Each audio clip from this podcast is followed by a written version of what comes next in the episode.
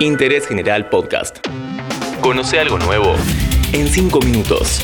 Alta tensión. Amigas y amigos de alta tensión, bienvenidos una vez más al mejor podcast sobre energía de la historia de la podcastfonía argentina, traído por supuesto por Interés General. Hoy vamos a viajar al espacio exterior para conocer los proyectos más ambiciosos y casi delirantes para producir energía fuera de la atmósfera. Mi nombre es Tomás Rodríguez Sanzorena y vengo a decirte que llegó como vos no lo esperabas, pero el futuro ya llegó.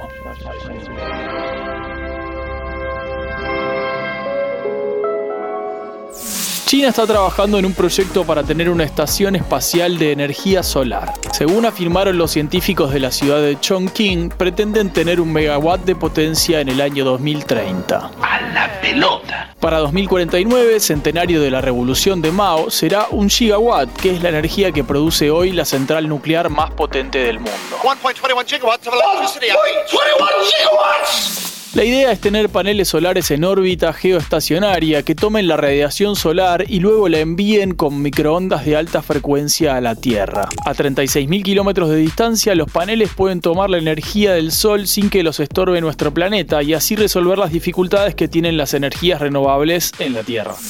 La energía solar tiene dos problemas. Lo más obvio es que cuando cae el sol los paneles dejan de generar electricidad. Por eso tienen que ser compensados con baterías u otras formas de energía. El segundo problema es el espacio que necesitan. Según un estudio de la Universidad de Princeton, un parque solar necesita 140 veces más espacio que una central térmica a gas y un parque eólico 370 veces más.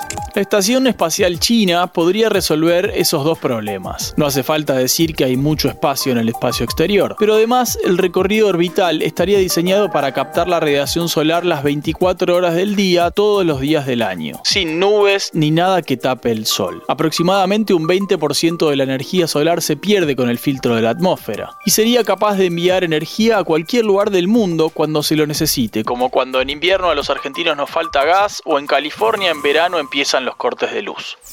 Es un salto comparable con la comunicación satelital. Pasamos de cables de telégrafo y luego de teléfono a ondas de radiofrecuencia y luego transmisiones vía satélite. Hoy suena ridículo pensar que podemos mandar la energía suficiente como para hacer andar un auto desde el espacio. Pero hace 50 años era difícil imaginar que podríamos ver en vivo un partido de fútbol en Japón en alta definición, sentados en una plaza con un aparatito que el 85% de la humanidad lleva en sus bolsillos a todos lados. El sueño de una energía inalámbrica tiene muchos años. Su impulsor más famoso fue Nikola Tesla, que en el año 1900 ideó un sistema de torres para llevar energía a cualquier parte del mundo sin cables. Tesla construyó una torre en Nueva York, la Wondercliff Tower, que es conocida como la Torre de Tesla. La plata para construirla la puso John Piermont Morgan, el fundador del banco JP Morgan. Tesla llegó a hacer demostraciones con lámparas que se prendían con la electricidad que transmitía la torre a pocos metros de distancia, pero nunca llegó a los resultados esperados. Finalmente la demolieron en 1917.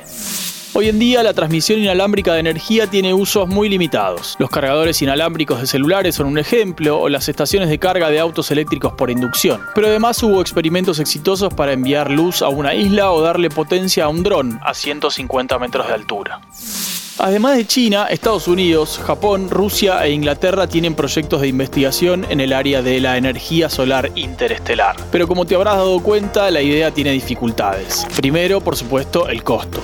Lanzar semejante cantidad de materiales al espacio requiere cohetes enormes que consumen a su vez mucha energía. Eso sin hablar del mantenimiento y el nivel de precisión que necesita semejante estructura. Además, por supuesto, presenta dilemas de seguridad. ¿Cómo asegurar ningún escape de radiación o de calor en una transmisión con tanta potencia? Y además, una estación espacial con una suerte de rayo láser recuerda un poco a la estrella de la muerte de Star Wars. Y si cae en las manos equivocadas, como sea, la idea de obtener nuestra energía del espacio exterior orbita en nuestras mentes hace mucho tiempo y puede que algún día sea realidad. La NASA tiene un proyecto para construir paneles solares en la propia Luna utilizando el silicio lunar que es muy abundante. Todavía hay mucho para hacer en la Tierra para tener toda la energía que necesitamos y a la vez reducir las emisiones de gases de efecto invernadero. Y por otro lado, la energía solar ya cumple un rol fundamental en el espacio para alimentar a satélites como el SAOCOM 1B argentino o a la Estación Espacial Internacional. Eso ya es un montón. Seguí a Interés General en Spotify y escucha nuestros podcasts nuevos todos los días.